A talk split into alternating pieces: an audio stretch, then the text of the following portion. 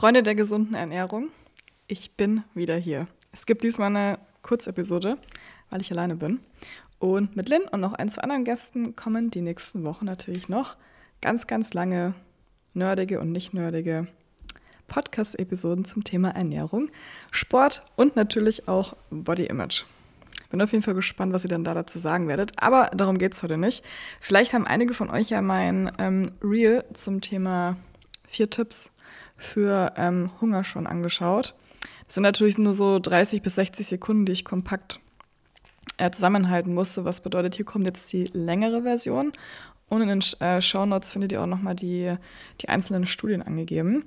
Bevor ich das aber mache, heute ist Donnerstag, heute ist der 14. September und nächste Woche, am Mittwoch, starten wir mit dem nächsten äh, Bio-on-Coach-Kurs, weil ihr schreibt mir immer mal wieder auf Instagram und dann sage ich auf Instagram immer wieder dasselbe, wie auch jetzt. Geht gerne auf den Link, den das auch in den Shownotes dann äh, sein wird. Dann könnt ihr euch anmelden. Bei dem Bio-on-Coach-Kurs geht es darum, dass ihr versteht, wie viel, äh, wie ihr selber eure, wow, deutsche Sprache, ich werde es nicht rauslöschen. In dem Bio-On-Coach-Kurs geht es darum, wie ihr euren ähm, eigenen Kalorienbedarf ähm, berechnet, dass ihr versteht, was ihr braucht zum Zunehmen, zum Abnehmen, Supplements, Mikronährstoffe und auch am Ende, neben dem Thema Mahlzeitentiming, habe ich jetzt was vergessen, dreht es sich noch um das Thema Schlaf, Stress und Diätpausen. Mehr möchte ich jetzt gar nicht dazu sagen, weil sonst wird das so kurz Episode eine 30-minütige Episode. Und ich steige jetzt einfach mal ein.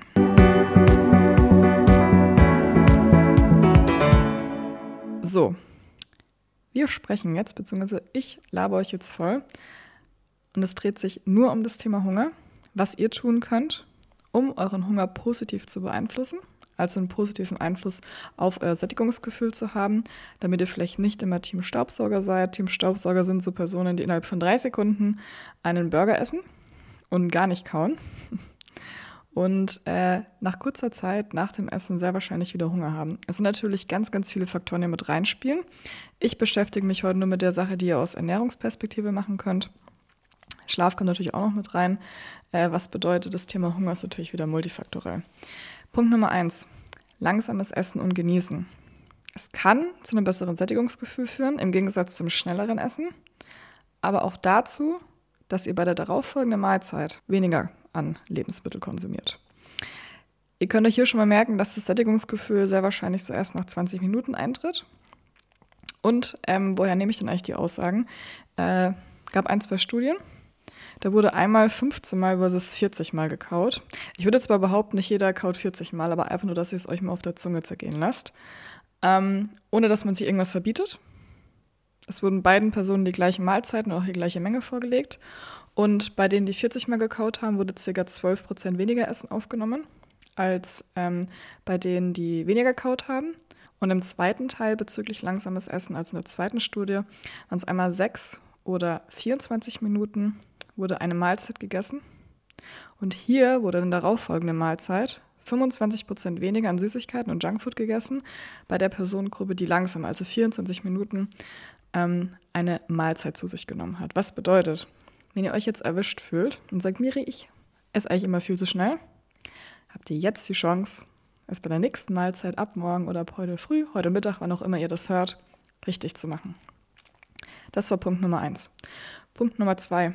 Startet mit einem Frühstück in euren Tag, beziehungsweise versucht man den Großteil eurer Kalorien eher auf den Morgen als auf den Abend zu legen. Und das kann sich vor allem in Diätphasen auf jeden Fall für euch, ich sage jetzt mal, positiv auswirken.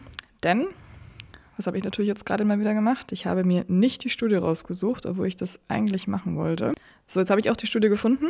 Und zwar, dass ihr auch versteht, wenn ich sage, einen Großteil eurer Kalorien am Morgen anstatt am Abend zu legen. Die hat sich angeschaut, ähm, wie sich erstmal der Gewichtsverlust und ob es irgendwelche Unterschiede gibt äh, bezüglich Körpergewichtsabnahme bei mehr morgens oder mehr abends essen. Darum geht es aber gerade eben nicht, weil die haben nämlich dazu auch zusätzlich noch feststellen können, dass bezüglich Hunger und Appetit die Gruppe, die morgens mehr gegessen hat, ein besseres Sättigungsgefühl hatte über den Tag. Wir sind hier bei der Personengruppe, die ähm, Morning Loaded äh, mehr Kalorien gegessen hat, 45 Prozent am Morgen, 35 Prozent am Mittag und 20 Prozent am Abend. Und andersherum, die Evening Loaded Calories, die Personengruppe hat 20 Prozent morgens gegessen an Kalorien, 35 mittags, wie auch bei der anderen Gruppe, aber hier jetzt 45 Prozent am Abend. Was bedeutet, es kann eine Strategie für euch sein, um euren Hunger in der Diät positiv zu beeinflussen. Heißt nicht, dass ich jetzt gesagt habe, dass das das einzige Richtige ist. Solltet ihr mit intermittierenden Fasten perfekt zurechtkommen, dass euer perfekter Weg ist, um eure Kalorien einzuhalten, weil ihr beispielsweise abends mit der Familie mehr essen möchtet, dann ist es euer individueller Weg. Ich sehe aber immer wieder ganz, ganz viele Personen, vor allem Frauen, die morgens auf ähm, Frühstück verzichten, fasten bis mittags, dann nachmittags vielleicht noch trainieren und dann abends in Heißhungerattacken und äh, Fressflashs fallen und dann viel zu viel essen und dann langfristig zunehmen. Bedeutet, wenn es euch genauso geht und jetzt vielleicht denkt, ah, vielleicht sollte ich mal Frühstück essen, dann startet mit einem Frühstück. Diejenigen von euch, die sagen, Miri brauche ich nicht, habt jetzt mehr Informationen, falls ihr mal jemanden kennt, der intermittierendes Fasten macht und sagt, er nimmt nicht ab. So, nächster Punkt, der sehr wahrscheinlich, ich sage jetzt mal offensichtlich ist, ähm, neben Protein, die ich jetzt gleich noch ansprechen werde, erhöht in der Diät ähm, eure Ballaststoffe. Man sagt ja generell eigentlich 30 Gramm Ballaststoffe pro Tag, aber davon ähm, möchte ich jetzt mal kurz nicht ausgehen, sondern allgemein ein praktisches Beispiel ist aus Nudeln mit Tomaten und Huhn Nudeln mit Zucchini-Nudeln, Tomaten und Huhn zu machen. Was bedeutet, ihr habt rein theoretisch die gleiche Masse, die ihr essen müsst an Volumen, aber weniger Kalorien auf die gleiche Menge. Was bedeutet auch beispielsweise eine, eine Bowl mit äh, Hühnchen oder Tofu, wenn jetzt jemand von euch vegan ist, die ihr bestellen könnt, versus ein Burger mit Pommes, das frittiert ist, vielleicht noch Bacon dabei ist, ist, auch wenn es vielleicht von der Grammanzahl gleich ist, hat es eine unterschiedliche Kalorienmenge. Das kann auch einen ähm, Einfluss auf euer Sättigungsgefühl haben. Und dadurch gibt es natürlich auch wieder mehr Zeit zum Kauen. Was ich aber auch jetzt noch mit erwähnen möchte, wenn man zum Beispiel sagt, hey, bitte versucht ähm, alles, was ihr habt an Kalorien so zu strecken, dass man möglichst viel kauen muss und nur noch Gemüse und Salat isst. Ich habe äh, bei mir im Coaching leider auch die Erfahrung gemacht, dass man am Ende dann viel zu viel Gemüse gegessen hat und es natürlich dann auch super schwer wird, wenn wir davon ähm, ausgehen, dass vielleicht eine Person eine Essstörung hat oder Angst hat, grundsätzlich zuzunehmen, nur noch Gemüse isst. Und dann gänzlich, ich sage jetzt mal Kohlenhydrate wie Reis oder Brot oder auch ähm, Nudeln einfach weglässt und dann nur noch Zucchini-Nudeln isst. Oder dann nur noch ein Kilo Gemüse pro Mahlzeit, um satt zu werden. Da muss man sich natürlich fragen, okay, woran liegt es? Ist die Person generell zu wenig? Ist sie vielleicht im Energiemangel, vor allem als Sportlerin? Spielt Schlaf, Stress etc. noch eine Rolle oder vielleicht auch langsames Essen? Oder natürlich auch, jetzt nämlich nächster Punkt, ähm, Thema Proteine.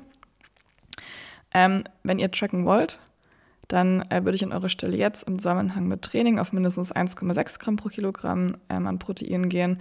Bis 2,2 Gramm, wer 2,4 machen kann, möchte, kann das auch machen, aber jetzt erstmal hinsichtlich auch Muskelaufbau ist es jetzt nicht unbedingt notwendig. Wenn ihr in der Diät seid, könnt ihr bis auf 3 Gramm pro Kilogramm hochgehen. Wenn ihr einen hohen Körperfettanteil habt, dann würde ich von euer Zielgewicht ausgehen und da die Kilogrammanzahl nehmen.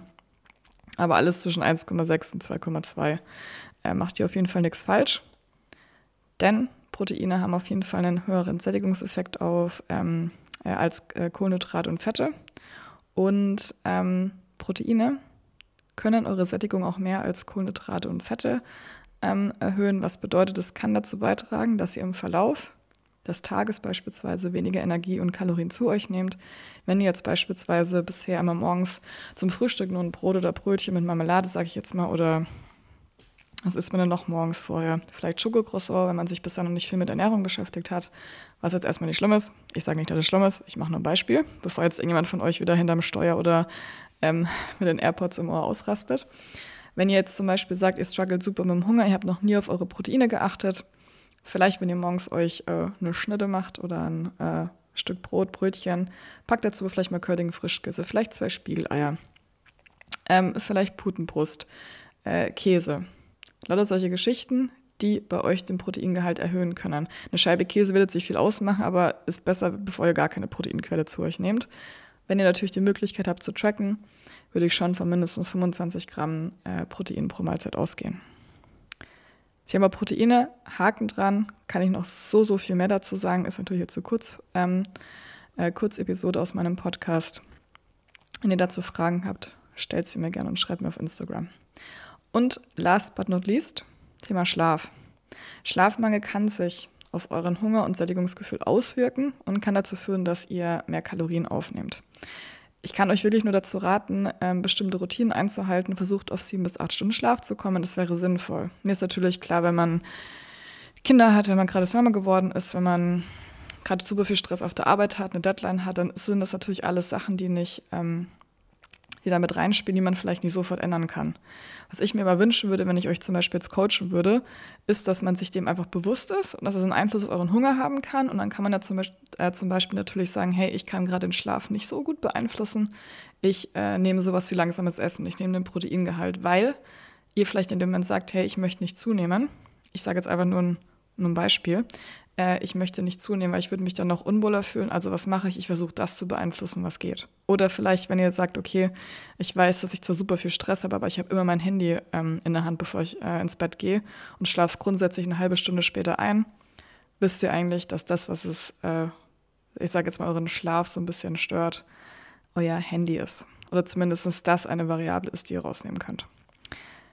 Weiterhin zum Thema Schlafmangel und Appetit. Ähm, es kann dazu führen, das hat man sich nämlich angeguckt, ähm, vier versus acht Stunden Schlaf. Und nach nur einer Nacht Schlafmangel mit vier Stunden haben die Teilnehmer circa, äh, circa 22 Prozent mehr Lebensmittel gegessen, was dann in der Studie so circa ähm, 560 Kalorien ausgemacht hat. Und generell nach nur einer Nacht Schlafmangel kann der Krillin äh, Wert bei Personen ähm, erhöht sein oder generell bei Personen mit kürzeren Schlafzeiten sieht man eine Tendenz dazu, dass der Krelin-Wert, das ist unser Hungerhormon, ähm, erhöht ist. Krelin ist das einzige appetitsteigernde Peptidhormon und äh, wird vor allem im Magen sezerniert und in geringer Menge auch in anderen Organen wie Dünndarm und Leber und Pankreas ähm, und äh, Niere sowie im Gehirn und wird durch Nahrungszufuhr unterdrückt und die Konzentration von Krelin korreliert auch negativ mit der Fettmasse. Was bedeutet, es kann einen Einfluss auf den Hunger haben. Was jetzt für euch bedeutet, ihr Lieben, Schlaf ist ein wichtiger Faktor, der unseren Hunger beeinflussen kann, wenn wir nicht richtig darauf achten. Selbst nach nur einer Nacht Schlafmangel. Natürlich muss man auch wieder sagen, hey, man ist dann länger wach, vielleicht hat es auch damit was zu tun, weil man vielleicht auch sich mehr bewegt, dadurch mehr Kalorien verbraucht. Möchte ich nur mal in den Raum werfen. Aber wenn ihr wisst, dass Schlaf euer größter Faktor ist und ihr nicht auf mindestens sechseinhalb Stunden kommt oder sechs Stunden, habt ihr sehr wahrscheinlich auch bezüglich Hunger und Schlaf ein Problem. Um es jetzt noch mal ganz kurz zusammenzufassen. Achtet auf euren Schlaf, erhöht eure Proteinmenge, wenn ihr es sich schon gemacht habt, trackt 1,6 bis 2,2 Gramm pro Kilogramm Körpergewicht macht auf jeden Fall Sinn. Selbst bei Personen, die keinen Kraftsport machen.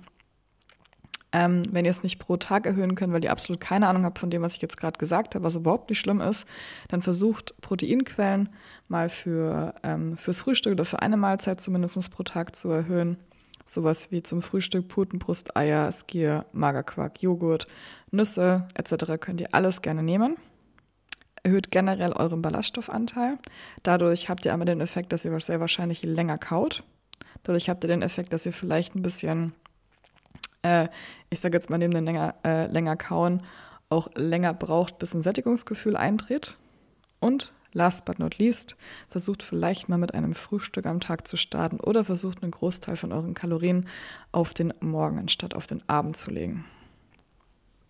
Das war's von meiner Seite aus, Leute. Mehr möchte ich nicht dazu sagen. Die nächste große Podcast-Episode kommt auf jeden Fall bald. Ich bin übrigens immer richtig happy. Ich habe letzten paar Wochen, als ich beim Football unterwegs war, oder auch, ähm, ich war in der Krafthalle in Köln und äh, wo war ich noch unterwegs? Weiß ich gar nicht mehr. Und ihr habt mich angesprochen, einige von euch, und haben mir gesagt, ey Miri, ich finde deinen Podcast total cool. Hat mich sehr gefreut. Weiß ich sehr zu schätzen, weil manchmal denke ich mir so, interessiert es eigentlich irgendjemanden, was ich da mache, obwohl ich sehe, was meine, ich sage jetzt mal was, ähm, wie viele Leute meine, äh, meine Folgen hören. Ich weiß es sehr zu schätzen. Das ist der Grund, warum ich hier auch weitermache. Und freue mich auf euer Feedback. Und ihr könnt euch auf die neue Podcast-Folge dann ab nächste Woche äh, freuen. Dann bis zum nächsten Mal.